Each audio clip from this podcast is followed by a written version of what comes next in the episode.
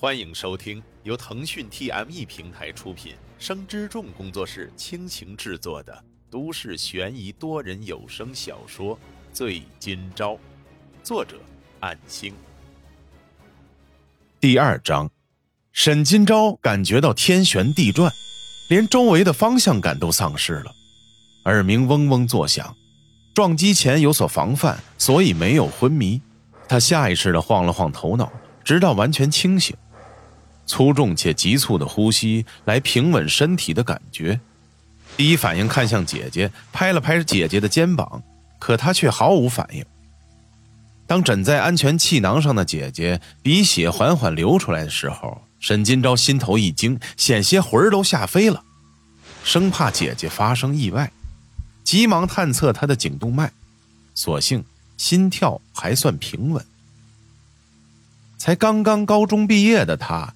哪里遇到过这样的情况？先是伸过手打开雨刷开关，不时晃动的视线外，他发现三辆车撞在了一起。正前方右边驶来的车子被自己这边拦腰撞击，车身都凹陷变形了。不知道伤亡情况如何？怎么办？姐为什么突然失去意识？这场事故还开车前是有饮酒的。万一事故造成伤亡的话，一旦追究起来，他的律师生涯就完了。天哪，冷静，一定有什么对策，必须冷静下来。抬头看了看拍摄车厢情况的行车记录仪，想到了路上的监控应该会记录过驾驶人的特征。刚想否定的计划，可是当看了看姐姐身上的衬衫，不就和自己一样吗？再看了看时间，这才晚上八点多。于是，思路突然间电闪雷鸣的飞掠起来。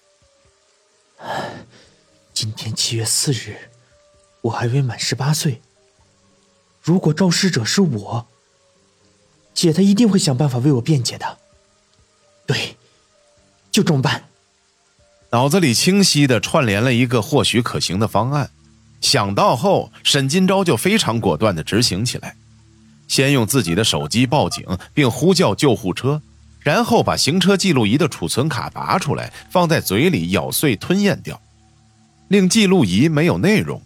随后将两边的靠椅后仰，把自己和姐姐的位置对调，擦干净气囊上属于姐姐的鼻血。紧接着，他把心一横，抡起拳头朝鼻子上就是不断的捶打，直到流血。将鼻血再沾染到气囊上，覆盖住姐姐的痕迹。车内情况布置妥当之后，他似乎又想到了什么，犹豫了瞬间，翻开姐姐的包包，拿出她的手机，揣到的裤兜里，再从包里翻出一片化妆棉，推门从驾驶座走了出去。沈金钊在滂沱的大雨中转身抬头，故意往摄像探头那边走了几步，留下自己的面部影像。确凿自己是从驾驶座位出去的证据，随后返回并评估大致的摄录方向，往前走了几步，假装看看四周的环境，实则是判断摄像头的死角。他借着车身的遮挡，加上暴雨的昏暗环境，迅速躺下，利用化妆棉将刹车做手脚，且免于留下指印，又将化妆棉撕碎放进口里吞咽。随后继续在大雨中观察着周边的情况，也意在淋雨冲洗衣服背部的污渍。一连串的行动十分迅速。做好之后，用自己的手机打开了电筒模式，观察着三辆车的情况。另外两辆车的司机没有明显的外伤，呼吸平稳，看来并无大碍，应该只是陷入了昏迷。就在他内心稍微安顿的时候，却突然发现损伤严重到变形的车子里后座还有一位女性装扮的人侧趴着。电筒看进去，发现灰色的坐垫被染红了，头部和脸颊明显有大面积的血液。他还在流血，很严重的伤。沈金钊赶紧跑到另一边的车门，打算施救。却发现是在遭到撞击后，此时被凸起的路墩卡住，无法打开这个车门，甚至因为两次撞击导致车尾箱盖子都翻开了，可见撞击之猛烈。情急之下，他只能回到驾驶座，将姐姐的车子后倒，再次跑到凹陷的车门那边使劲去掰，可是却没能将变形的车门掰动，力气不够是个大问题。距离此地最近的医院大约三分钟路程，这是不幸中的万幸，也是盘算计划的供词之一。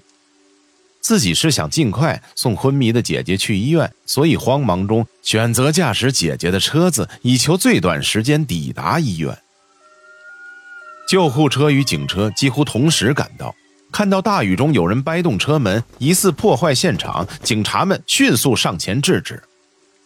沈金钊大声的喊道：“里面，里面，里面有人伤势很重。”警察们为首带队的是吴警官。他先把他拉到一旁，另外两名警官非常干练的出手施救。沈金钊在吴警官的雨伞下简明扼要的捏造起事实来。当看着姐姐先被担架推进救护车，一直忐忑的心稍微安顿，沈金钊只能祈祷不要再有任何人出事儿。在医护人员协助打出的强光灯下。当他看到那名重伤的女生也被抬上担架时，简直不敢相信自己的眼睛。尽管脸上大面积被血液覆盖，但并不难认出那熟悉的面容，居然是想要去机场见面的穆成雪。他不顾一切地冲了过去，却被三名警官阻挡住。他，他，我认识他。然而，没有人理会沈金钊。救护车匆匆的离去了。吴警官仔细观察，发现肇事嫌疑人的鼻孔还有血液残留。为了避免他的身体存在内伤的隐患，吴警官让他上警车，先送去医院做检查。这个时候，沈金钊突然想到了什么，提出要带上重要物品的请求。随即回车里把那个文档袋塞进姐姐的包里，一起带走。现场移交给相关部门处理。沈金钊作为肇事嫌疑人被警方控制住，在警车上做了简单的问话，包括他的身份以及住址等等。然而，沈金钊失神的回答，双手都在微微颤抖，像足了肇事犯人的慌张。他心里所惊惧的，并非是代替姐姐掩盖罪责，而是担忧看上去伤势严重的穆成雪。为什么如此巧合？重伤的人为什么会是雪？沈金钊将湿透的衣服换成了病服，流程例行公事般的做了身体检查之后，坐在了静候室里。一直负责看管他的吴警官给他递过来一杯温水。谢谢。通过进一步的了解之后，吴警官有点犯难了。这次的事故性质。并不一般，因为沈金钊的身份证上出生日期是七月五日，也就是说，嫌犯今天未满十八岁，更是无证驾驶。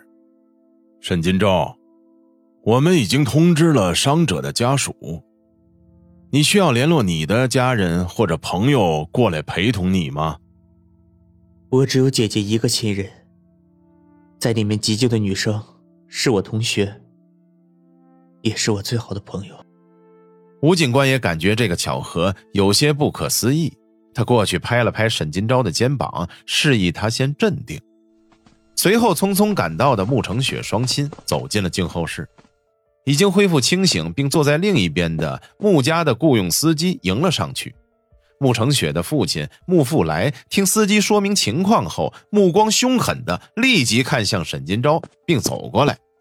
毕竟是女儿多年的同学，怎么会不认识？而且还是那个总是纠缠女儿的穷小子。他恼怒间，刚想抓沈金钊的衣领拽起来的这番举动，被吴警官当即制止，拦在中间，看向穆福来。我理解你的心情，这里是医院，请你冷静。吴警官严肃的说道。穆福来怒目的指了指沈金钊，然后打了通电话。听他愤恨的话语，明显是让律师赶紧过来。随后，一名护士在门口轻声的呼唤沈明月的家属。在吴警官的陪同下，沈金钊跟着护士去了主任医师的办公室。当问及姐姐的事情，却被回答她仍然处在昏迷之中。不过，主任神情凝重的犹豫表情令沈金钊很揪心。随后表示他是沈明月唯一的亲人。主任再三斟酌后，说出了情况：病人沈明月在本院留下过病历。随后，主任把桌上的病历报告推给了沈金钊。沈金钊没有多想，翻开之后，虽然大部分内容看不懂，可是诊断结果还是很清晰的。脑肿瘤。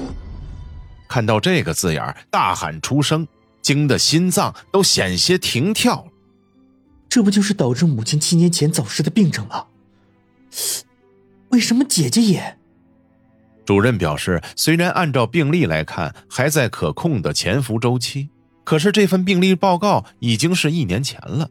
病人不正常的昏迷，应该有诸多因素在内，可能是发生了病变，也可能是车祸的撞击导致昏迷不醒。总之，有必要立即进行全面诊疗。只是长期的住院以及医疗费用方面，沈金钊毫不犹豫地同意了。就算上不了学，也会继续想办法治好姐姐的病。他只有姐姐这个唯一的亲人了。尽管吴警官出于同情，好言安慰着，从办公室出来之后，沈金钊的情绪一直低落。穆成雪那边手术还没有结束，他很是惧怕，同样也担心穆成雪有什么不测。双重的打击令沈金钊四肢发冷。此时，陆陆续续的来了许多穆家的相关人员，都向着穆父来围拢过去。吴警官看到此情此景，颇有顾虑，想了想之后，拦住沈金钊，说道：“现在还是不要过去了吧。既然你身体没什么问题，按照程序，我得带你回局里做个笔录。跟我走吧。”由于院方帮忙烘干了衣服，沈金钊直接换上外套，带着姐姐的包一同离开医院。在警局的拘留室里，沈金钊两次复述的笔录都大体一致。吴警官姑且看不出什么矛盾，毕竟只是个将满十八岁的孩子。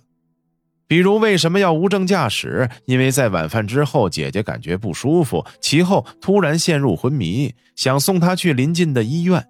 基于当时情况紧急，加上那个地方不好等车，而且以前偷偷学过如何驾驶汽车，估算去医院的路途并不算远，也就没有考虑太多，直接就驾驶了姐姐的车子。没想到突然下起暴雨，车速开得过快，又因为路滑等原因想减速，却不料刹车又有毛病，这才导致了事故发生。已经在深刻的反省、自我检讨了。从笔录上看，似乎并没有太大的问题。这时，有另一名警官进来，说了一个紧急的情况：在勘察事故现场后，发现三岔口旁边的下方河堤处出现了一名死者。在仔细调查后，初步推测，死者的死因很可能是嫌疑人引发的车祸累积，是当时被二次撞击的车辆车尾箱抛出的礼物盒坠落物。砸中了死者，盒子里是一台笔记本电脑，有一定的重量，足以致死者昏迷，所以死者面部朝下倒地，坑洼的地方被雨水浸泡，导致其溺毙。以上这些基本吻合了现场的环境。本章播讲完毕，感谢您的收听。若您喜欢，就请动动手指分享和订阅吧，谢谢。